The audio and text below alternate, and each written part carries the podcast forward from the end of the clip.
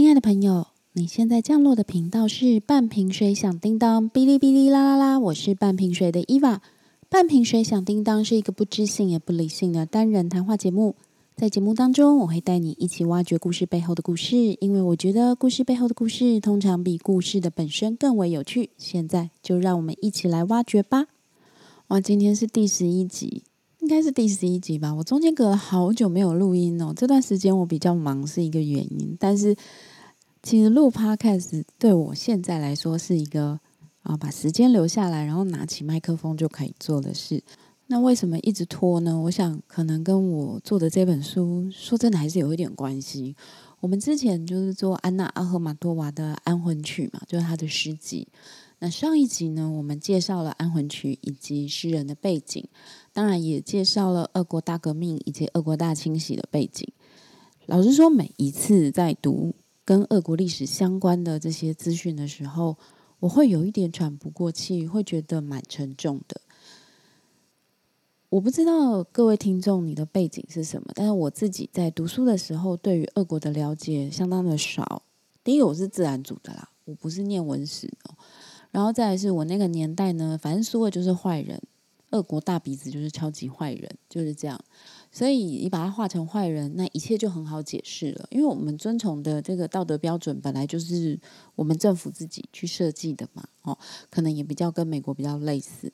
那在我去读呃俄国一些相关的近代史的时候，我就会发现，哇，这真是一个完全不一样的世界。跟我以前的认知是有差异的。那我这边不是要说俄国是好人哦，美国是坏人，台湾是好人，台湾是坏人。我没有要讲这些，因为我觉得，当你了解越多事情，你会发现去定义好或坏是一件很困难的事情。真的讲了半天，好像就在为自己的那个嗯懒惰脱罪。总之呢，真的拖了很久，不好意思。如果你是在规律收听的朋友，真的非常非常的抱歉。但是我又回来了，而且我这一次。做完这本书之后，后面要做的书我已经准备好了。不过我们还是先把这本书做完吧。那我们上一次讲到，就是《安魂曲》这一组诗，他是安娜赫玛多瓦，他的儿子也被抓到监狱里面去了嘛。然后在这个绝望而漫长的过程之中，他所记录的心境变化。那他这一本诗集里面还有其他两部诗，一部就是《战争组曲》。另外一部是没有英雄人物的叙事诗，都跟战争有关。而这一本诗集最巧合的一件事，就是《安魂曲》《战争组曲》以及没有英雄人物的叙事诗三部尝试，他在诗人生前都无法在自己的国家，也就是无法在俄罗斯正式的出版。哦。诗人他的高峰是在大概一九二零三零年代，那之后呢，他的作品大部分都被禁掉了。那这些诗的流通，就是他自己写下来的手稿，跟朋友分享，然后有一些就是修改，然后有一些有留下来。但是你知道，这种就是用手稿的方式，就没有正式发行，没有正式经过作者自己的校对之后留下来的东西，它有个问题，就是你可能会有很多类似的版本啊。因为它改动的时间不太一样，但没有关系，因为我们今天不是在讨论就是诗词的翻译啊，或者是校正。我们想讲的就是这部诗跟它背后的故事嘛。那战争组曲跟没有英雄人物的叙事诗，它都是跟战争有关。哦，尤其在战争组曲，它讲的是苏联，就是俄罗斯，它在二次世界大战这个当中，它的一些。感触，或者是他的一些，不管是悲哀也好，或者是喜悦的胜利也好，就是在描写这个跟战争有关的情景。那么，我们也来看一下安娜赫马多娃呢？她在二战期间，她早期是居住在列宁格勒。如果你不知道列宁格格勒的话，它就是现在的圣彼得堡。哦，他在这边有居住的痕迹，他也有住到莫斯科，这两地相距。呃，对我们台湾人来说很远啦，但我相信在俄国来说，它并不是非常的遥远。好，就是如果是在二十世纪早期坐火车的话，一天之内是可以到的。好，那他那时候就在列宁格勒，那后来在列宁列宁格勒，哦，这真有够难念，在列宁格勒要被封城之前，哦，他被疏散到了塔什干，就是中亚细亚的地方。那我们讲一下列宁格勒这个城市以及它的战争。好，我刚讲它原来是圣彼得堡嘛，它这是它原来的名字。那么它是早期俄罗斯帝国的首都，就是在第二时代，在沙皇时代，它其实是俄国的首都。那后来革命成功之后，你知道就开始改名啦。那格勒其实是呃城市的意思哦。总之，他就用列宁的名字去命名。所以你可以想象嘛，在旧的俄罗斯哦，旧的苏联，它一定有一个城市叫什么？对，它个城市叫史达林格勒。好，那没关系。我我在这边呢，就是因为我小时候认识的苏俄。跟现在当然会有点不一样，因为毕竟你知道年纪也有了。我小时候就知道列宁格勒这个地名，那么我以前就觉得很奇怪，因为当然在我以前就会觉得苏俄是坏人啊，俄共全部都是大坏蛋，列宁是垃圾啊，斯大林是邪恶轴心之类的这一种，我就会觉得说，哦，他们居然用这个坏人的名字命名。当然，我们以前会教导自己说，哦，这人民就是被蒙蔽的啊。你现在应该知道，人民不一定真的被蒙蔽吧？哈，就是不同的国家、不同的人民，他有他自己的选择。但我想谈论的是说，我们用一个伟人的名字来命名这件事情，因为刚好就是台湾一直在呃有这个争论啦。哦，我们会把中正路、中山路改掉，哦，我们也会命名新的道路，像是渭水路，哦。那么这也不只是在台湾，在中国或者是在呃苏俄特有的那个镜头，就是在到处都有这样的的事情啊。比如说，哎，你说美国有没有？美国有啊。哦，美国华盛顿就是一个人名嘛，他是美国开国的国父。那么华盛顿州、华盛顿特区，这些都是美国呃，也不能说常见，就是一个美国重要的地名。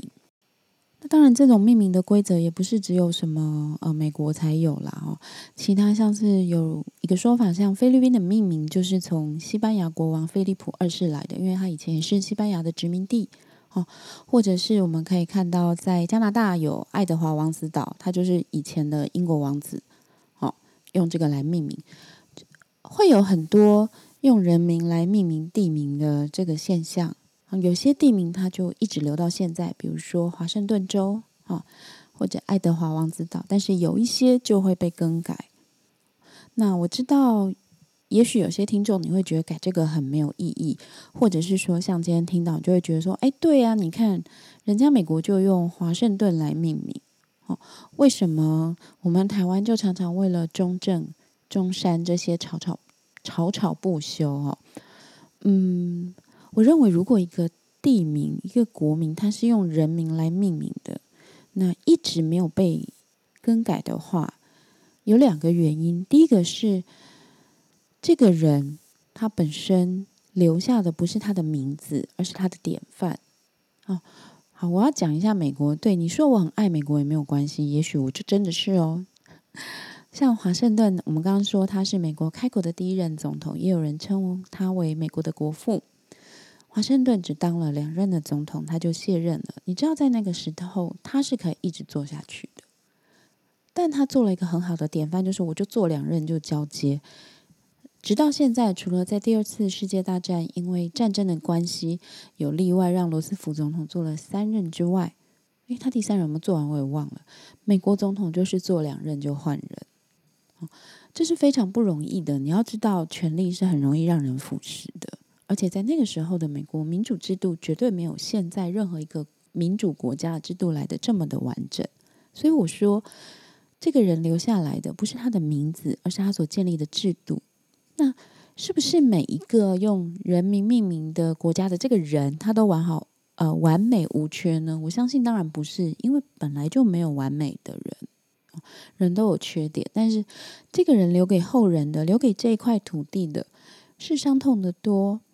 屈辱的多，还是美好的回忆来的比较多？会让这个名字能不能够继续被用下去？当然，我觉得原因很复杂。可是对我来说，我的解释就是到这边。那另外一个，为什么一直不改名？还有个可能就是，人民还没有开始意识到这件事情，这个名字有多重要。那这个现象就在一些威权的国家比较多啦，像是啊北韩。想当然，那边的人民就算他觉得不对劲，也不可能提议要去改变嘛。所以我觉得两个可能，第一个就是这个用来命名的这个人，他留下了很好的典范；第二个就是人民还没有意识，或者也不敢说要改。我觉得典范这件事很重要，因为嗯。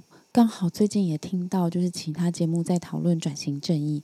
哎，我从 好像从前面好几集就一直在讲这个转型正义的事情，讲到现在，结果我本来要弄一个不知性、不理性的频道，就变弄的好像每天都在帮转型正义，就是在做解释，在做我自己的这个意念的抒发哦。可是我觉得，嗯，真的我也蛮想，就是刚好这一次讲到这个主题，想要讲一下，就是转型正义，我们就会讲到有很多很多铜像。也许年轻的朋友，你可能比较少看到各式各样的铜像，但是我小时候就是每个学校都有，有没有领袖啊、讲公？哎，其实都同一个人。我小时候就觉得很奇怪，这个领袖的铜像好像几乎大部分都是蒋介石。好，其实所谓国父孙中山铜像相比起来是少很多的。那蒋介石的铜像各式各样的有。穿军装的，那有的是穿长袍的，那也有一些在军校他是骑马的，哦等等。那么当然后来解严之后，政党轮替之后，就有很多铜像它是被移走，很多人就觉得这是一个威权时代的象征，那就有人跳出来说：“哎，为什么你们可以这样讲啊？那为什么可以再立别的铜像？因为解严之后，哈，开始有其他的人被纪念了在不同的地方，比如说你如果去物社，你会看到。莫纳鲁道的铜像，哦，那么有一些海边，我记得，呃，在万里的海边有一个救小孩的人，他是救小孩，然后在海里被淹死，我真的忘了他名字，sorry，就是也有他的铜像。那其他可能在不同的地方都还有吧，有不一样人物的铜像。有人就说，那你如果要反威权，应该是所有的铜像都要丢掉啊？嗯，你觉得是吗？我也想要请大家。回想一下，你这辈子看到的铜像，有什么是你真心的爱这个人的？好，当然那个人物可能距离我们很遥远，可是你会真心的尊敬他，是为什么？就像我前面讲，那不是因为这个人哦，人总有缺点，我们会真心的去缅怀一个人，是因为他留下了不一样的典范。所以现在讲到那个。纪念一个人的立碑啊、立像啊、立什么，好像就是很过时。当然，他真的也是蛮过时，没错。可是，我认为我们可以开始把焦点移回来。一件事是，当我们用人的名字去纪念他的时候，我们看的是什么？当你真心尊敬一个人的时候，你尊敬的又是什么？你不可能因为他又高又帅就尊敬他。哦当然啦，也会你知道，如果是金城武的话，我当然，哎，我就不是尊敬他了，我就是爱他了，好吗？哇，我扯好远了。其实我本来是要讲列宁格勒，就是以前的圣彼得堡这件事情，就要讲扯到那个命名，真的是讲的有一点远。好，我们拉回来，拉回来。那，嗯，拉回来自己就会忘记。好，那其实战争组曲跟没有英雄人物的叙事诗，它都是跟战争有关的。那前面应该已经有讲到了吧？就是安娜阿赫玛多瓦，她在战争，就是呃，这个列宁格勒战争刚开始的时候是留在列宁格勒的。哦，这边大概讲一下，在二次世界大战的时候呢，本来苏联就是啊苏俄啦，随便就是这个俄罗斯，它跟德国是有互不侵犯条约。那时候德国不是就在整个那个欧洲打乱七八糟嘛，就是把法国也吃下来了，然后各式什么匈牙利啊、波兰啊，通通都被他吃下来了。好，那连北欧国家，等一下我们讲一下，也都被德国吃下来了。那但是德国就是对苏俄，他是你知道有忌惮的，所以他跟他签了一个互不侵犯条约。所以可以说，在一九四零年以前呢，这两个国家就是可以说相安无事。但是呢，那个时候俄罗斯的主政者是史达林，就史达林其实一直是个声名狼藉的人，好，那名声不好，其实加上德国也不是吃素的啊，他当然也是希望能够一直在扩张他的领土，就是根据地，所以史达林的这个烂名声呢，就让希特勒有一个借口可以去攻打俄罗斯。老实说啦，我自己在看这段的时候是在想说，这到底是什么借口？因为你家人很糟，所以我可以打你嘛？当然啦，嗯，现在我们也是会听到这样的事情，就是国跟国之间的争斗，会说哦，因为那个国家，嗯，它的内政有问题，怎么样？嗯，但你知道我在讲这一段的时候，我还是觉得蛮奇怪的。好，当然主要斯大林的这个，嗯，声名狼藉，跟他之前干这些大清洗多多少少是有关系的。哈，那反正呢，德国在一九四零年左右还是四一年吧，他就开始对。呃，俄罗斯出兵叫做巴巴罗萨行动。那相信当时希特勒在出兵的时候，一定是非常的具有信心啦。他会认为他是可以战胜俄国的吧？诶，应该是因为这样你才会出兵吧？哦，但是后来呢，攻打俄罗斯这件事情，其实让二次世界大战也有一些改观。当然，这个战争的改观不会是指因为德国去攻击嗯苏联。而改变，当然我们就讲嘛，我们知道的就是日本攻击珍珠港也是一个嗯转泪点。总之，我觉得呢，这德国人每次要去跟嗯俄国人开战，就是一件很笨的事情，因为德国的军队在后来打苏俄的时候陷入苦战，几乎牵制了他大部分的战力。那在一开始就是德国要进攻苏联的时候，他们的这个目标当然是莫斯科，那他们会先。通过列宁格勒，你就这样想就好了。它的地理位置大概可以是这样说的哈。但是呢，他在攻击莫斯科的时候受阻，而且就是等于是被苏苏俄的军队就是倒打一把回来，就有点灰头土脸。那他就接着他就要做列宁格勒的封锁。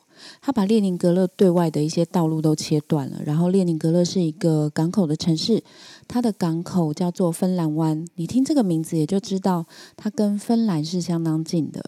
对，在攻打列宁格勒的这个过程之中呢，芬兰军队扮演着非常重要的角色。诶，你听到这边有没有觉得哪里很奇怪？我相信大部分的人哦，在听这 podcast 的人。基本上我们在台湾，我们都会很向往北欧吧。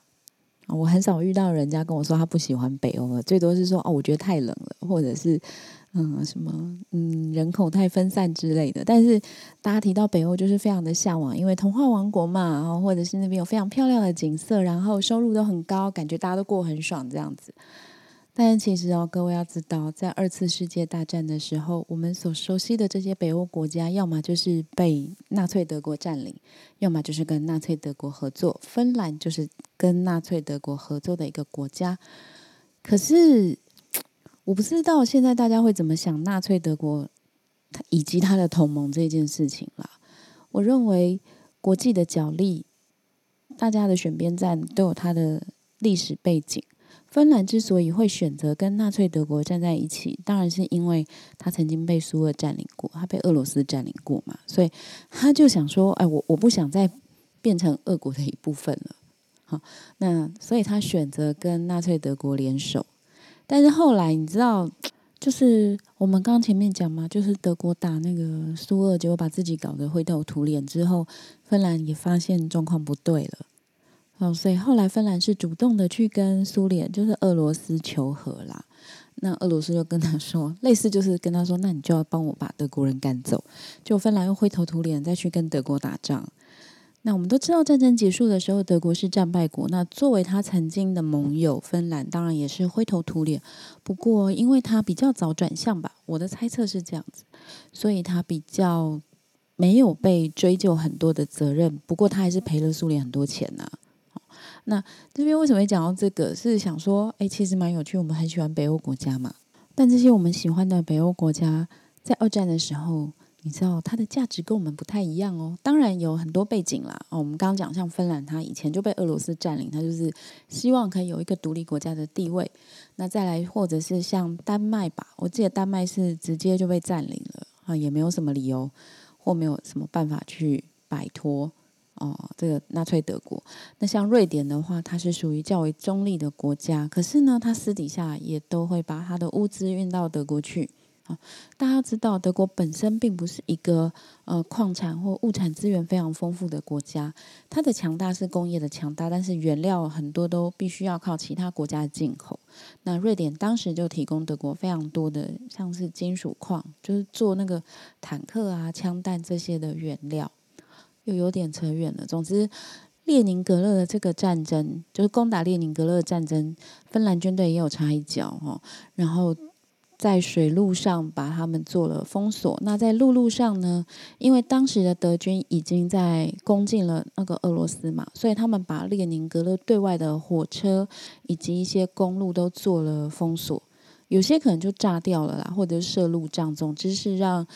嗯，在这个城市里面的人很难够成功的出去。在围城的早期，疏散了一些重要的人。哦，本书的作者哦，如果大家记得我们是在做一本书的话，本书的作者安娜阿赫马托瓦，他就是在一九四二年的早期，他被飞机运送出列宁格勒。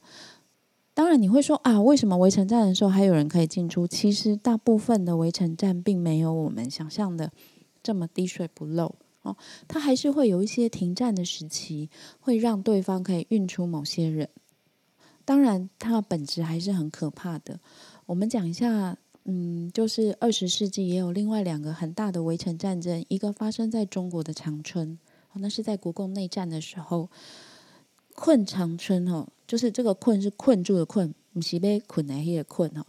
那当时呢是国共内战嘛，我们前面。就刚刚有提到，那他是啊，解放军要围攻国军，哦，所以整个城市没有办法进出。那大概有应该是上百万人都在长春里面，超过百万人哦。我记得长春被围困了大约有五六个月吧，哦，大概没有到一整年，大概五六个月。当时呢。也会有短时间的会，他们会开放一个叫做卡子，哦，这我之前有大概看过一些记录，但是非常的少，里面的人几乎都出不来。然后，所以你想嘛，在这样的情况之下，五个月都没有办法运送补给，会有什么样的情况？里面的人就慢慢的饿死了。尤其在东北，它并不像就是啊比较温暖的地方，是很容易种植稻米的，很容易种植食物，很容易获得。它其实，嗯，食物本来可能就不是很足够的，所以长春围困战是嗯，算是国共内战历史上非常残忍的一页了。战争就是很残忍，但是你知道人是活生生的被困死在里面这件事情，它会。更让我们在看历史的人觉得可怕。那当然，长春围困战，你知道吗？就从五月一直困到十月，等于说你已经困到东北开始下雪了，没有东西可以吃了。所以在城内的国民党军队就投降了。好，那长春围困战，我们刚刚讲五个月嘛，他大概估计有十万人罹难，就不管是饿死啦，或者是被炸死啦，这样大概是有十万人。那还有另外一个重要的那个围困战争，困诶围城战争，就是在现代的，哦，就是可能大家有听过，就是塞拉耶夫围城战，就是波士尼亚的首都被围困，他们是目前最久的，大概将近五年吧，四年四年，对不起，他们被围困了四年，后期也是不停的。有人死掉啊，也不用到后期，他们就是一直有人死亡，因为饥荒以及疾病。但是在塞拉耶夫围城的时候呢，美军会每十天就想办法空投一次食物，虽然是杯水车薪，但是都比没有好。那我们刚刚讲列宁格勒被围城，你们知道被围了多久吗？大约是九百天。也是接近三年，非常长的一段时间。就我们刚刚讲到那个长春围困战，是不是从他从五月就围到十月，然后国民党军队就投降了？有的时候，我认为围城的投降并不是你真心的认输，而是你要知道，跟你一起围在里面的有非常非常多是平民。诶，长春围困战，就我们讲困长春这个战役，五个月死了非常多的平民，而后来的记载是当时。呃，占领城内的国民党军队呢，他们抢走了大部分的资源。这我不知道真的假的啦，因为我对于这个战争了解并不是很多。哦，但总之，在那样的情况之下，资源分配是不会很平均的，大部分死亡都是人民。如果你是守城的驻军，你会不会投降？我觉得是人，你都会很想投降。你会觉得太困难了。嗯，那。列宁格勒他被围困的时候呢，我们知道就是俄罗斯本来就很冷嘛，他整整被围困了两年半左右哦。后来他们没有投降，我们都知道结果其实是呃苏联打赢了嘛。但这个胜利的代价，我觉得是相当惨痛的。你知道在列宁格勒被围城的时候，他们损失了多少人吗？这当然，实际的数字是非常难估计啦。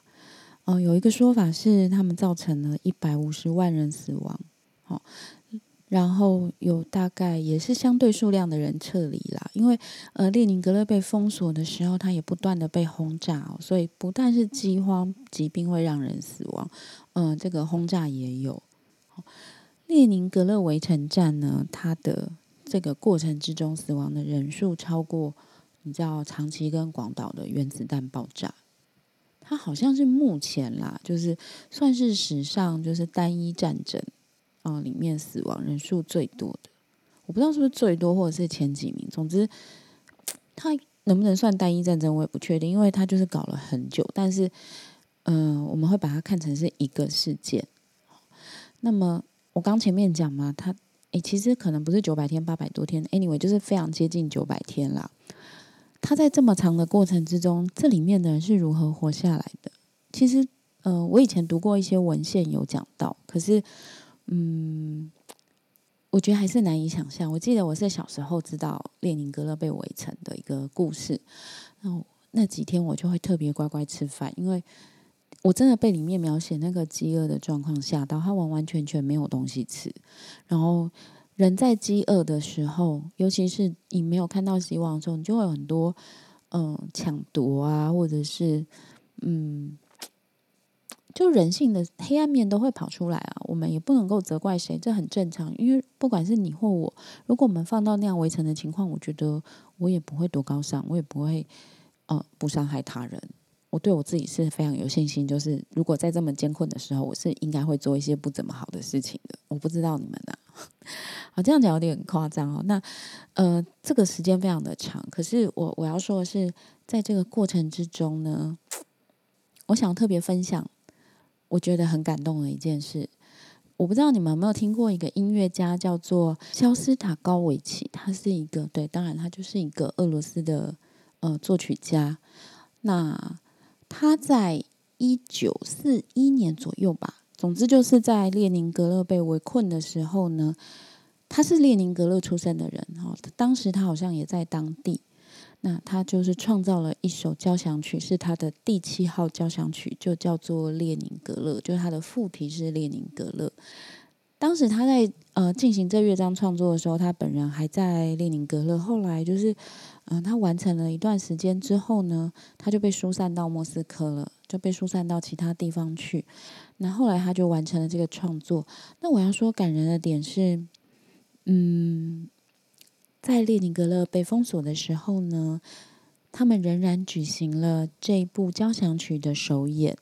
哦，呃，列宁格勒被围困大概是一九四一年九月，那一直被困到一九四四年一月。那时候，对，你知道战争都快结束了。那这个交响曲。就是肖斯塔高维奇的第七号交响曲呢，它是在一九四二年的八月九号在列宁格勒首演的。其实那时候他们已经被围困一年多了，诶，对吧？然后所以当时其实很多乐手死掉了，或者是不见了，但他们还是坚持要演出这个乐章。呃，就是这部交响曲，我不知道你们听我在讲的时候有没有觉得有一点感动？我觉得这就是艺术存在在我们生活非常重要的原因。我们可以想象吗？如果我们被围困在看不到明天的城里面，东西越来越少，天气越来越冷，然后我们不知道这个困局什么时候能够结束。我们身边可能有家人上了战场，或有朋友被炸死，然后常常会有空袭。可是这个时候，仍然有音乐陪着我们，而且这个音乐是应应着我们的遭遇所写出来的。因为肖斯塔高维奇其实他就是因为他的家乡、他的成长地列宁格勒遭受到了战争，所以他谱出了第七号交响曲。那在列宁格勒被围困的过程之中，我们相信嘛，我们也知道了哈，就是说这个城市一直被轰炸、被空袭，所以它的电力供应其实是有问题的，它是断断续续的。好，但是他们仍然坚持，就是这个城市的交响乐团仍然坚持要演出第七号交响曲。好，我相信在那一刻，在听广播的人，他一定非常的感动，他的痛苦在当下得到了安慰。这是我所。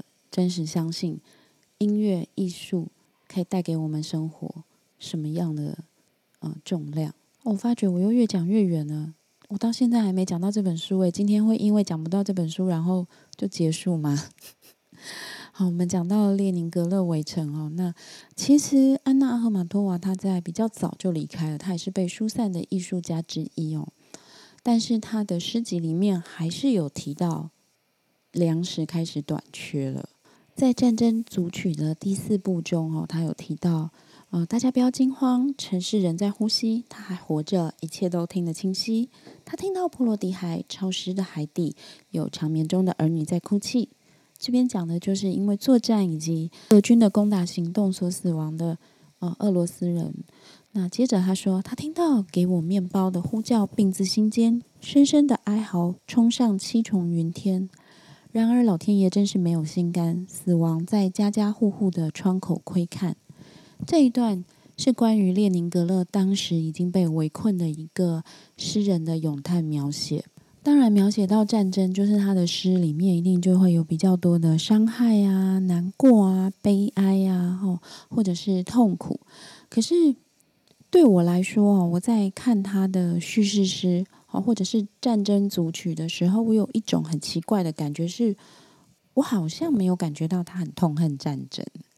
哦，我不知道怎么形容这个说法。就是当然，战争带来的死亡、带来的伤害，会让诗人觉得难过，因为毕竟是他的呃他的同胞，嗯，他的呃亲朋好友遭受到这样的困境。可是他好像没有去控诉战争是多么的不易，这样。当然，我要说，也有可能是我就是误解了他的想法。但是，嗯，对我来说，为什么很难做这本书，跟我现在要讲的也有一点关联。就是我没有觉得诗人这么的痛恨战争，这跟我自己的想法当然会有一点不一样。我不是说我们不能保卫自己的国家，而是，嗯，我觉得如果可以的话，当然是希望不要发生战争这样的事情。然后。我会认为这些事情会让我们去反思国家带给你什么。当然，每个国家不一样啦。我觉得我是台湾人，对于我来说，嗯，我会认为战争是一件可能无法避免的事情。但是我会知道为什么我们会发生这样的呃状况。那我认为安娜赫马多瓦他一直是一个非常热爱俄罗斯的诗人。因为接下来我们要讲哦，就是战争终于结束了嘛。你知道他的战争组曲其实蛮感人的，而且很多都是在为了列宁格勒这个城市的围困所发生的。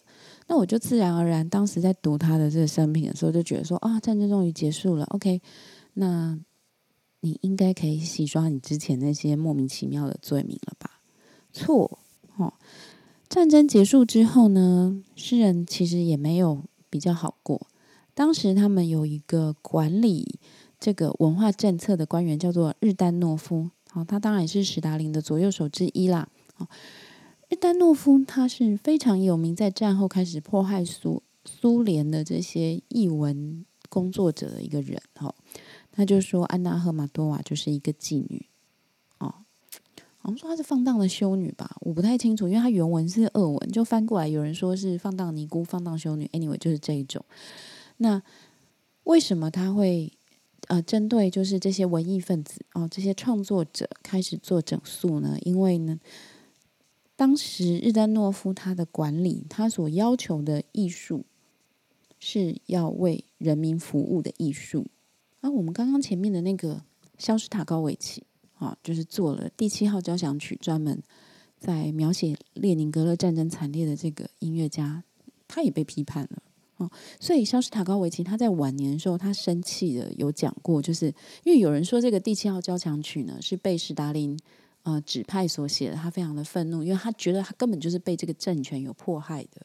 可是他们即使这样子，他们还是热爱这个国家。就是我要讲说，就是呃前面有讲嘛，安娜阿赫玛多瓦其实他从一九二零年之后，就是二零三零年之后，他的作品是不能在俄国出版的。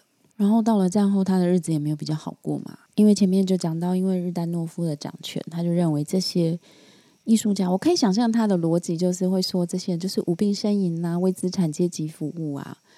哎，非常讽刺的。如果你有机会去看一下，就是二战之后台湾的文坛或台湾的，嗯，我们所谓的，嗯，这个文艺创作者的处境，你只要把资本主义换成共产主义就一样了。我不能否认，就是当然我们在创作的时候，会因为你的思想会影响你的创作，没有错。但是艺术就是一个思想的抒发，思想它本身不应该是有罪的。哦，可是我们可以看到，任何一个集权的政权，他都喜欢帮你的作品下定义。所以我们可以知道嘛，在以前在台湾的时候，有一段时间，我记得是不能画向日葵吧。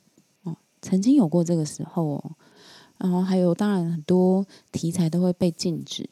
以前，呃，如果你是描写劳动者，不管是画作或者是文学，在早期呢都是会被放大镜检视，然后你很容易因为这样引祸上身。那在平行时空的苏联就是另外一个形式了，你可能就是要不停的颂赞劳动者，不停的颂赞国家。如果你没有这样做的话，那你也会被打成就是反政府的人。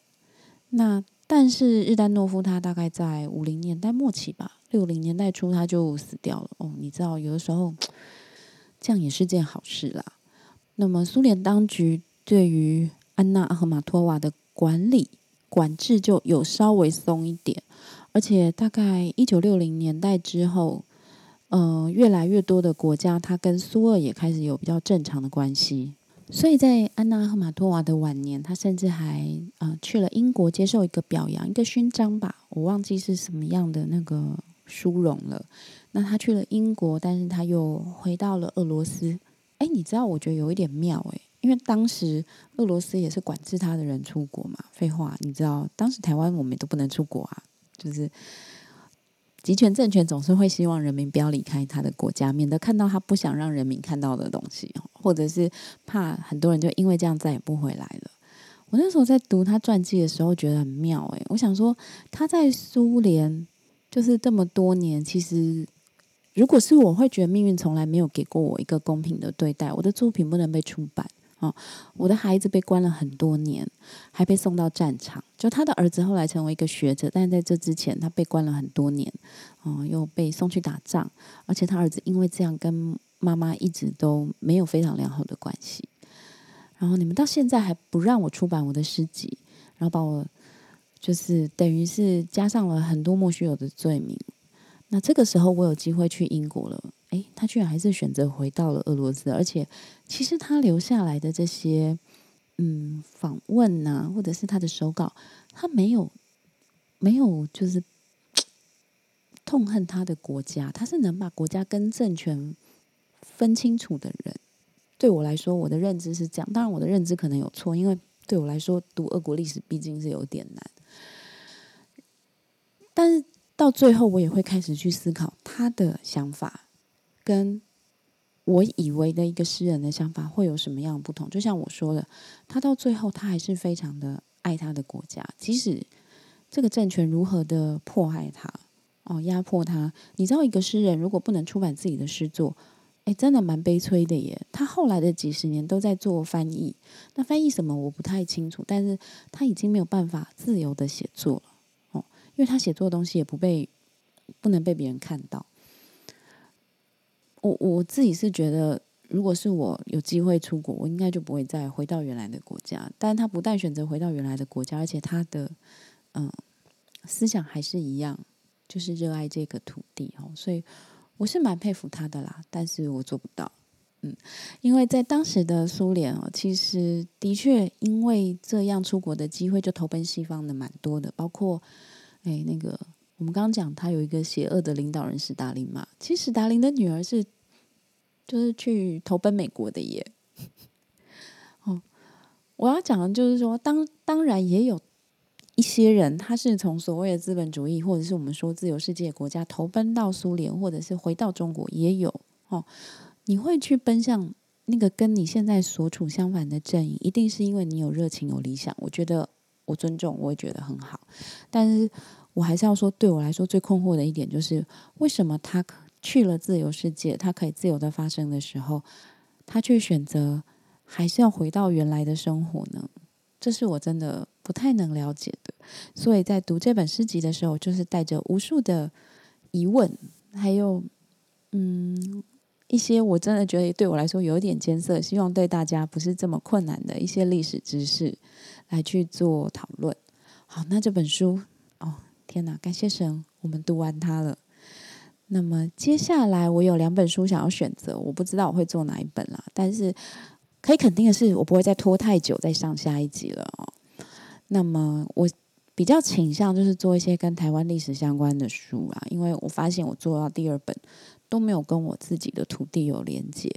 好，那没关系，我们就等下一次的节目。那最后要说，如果你喜欢今天的节目，请你按赞、订阅、分享。靠，为什么我讲这六个字这么困难？我到底有什么心魔过不去？好，那如果你想跟我对话呢，请你到 IG 找半瓶水响叮当，哔哩哔哩啦啦啦，或者是呃 Facebook 我的粉砖也是半瓶水响叮当，哔哩哔哩啦啦啦。那么最后节目最后的最后。哇，还是要说哦，我们这个节目是有赞助商的，要感谢我们的宠喵爱犬商行，它在 Facebook 的粉砖就是宠喵爱犬，然后在呃 IG 的专业是 LUV，然后底线 PET，好，那宠喵爱犬商行会在不定期推出许多的优惠活动。哦，我也会在上面回答大家的问题。如果有什么关于宠物相关的问题呢，都欢迎你来这边。那再次的感谢大家听到这边，我们今天的节目告一段落，拜拜。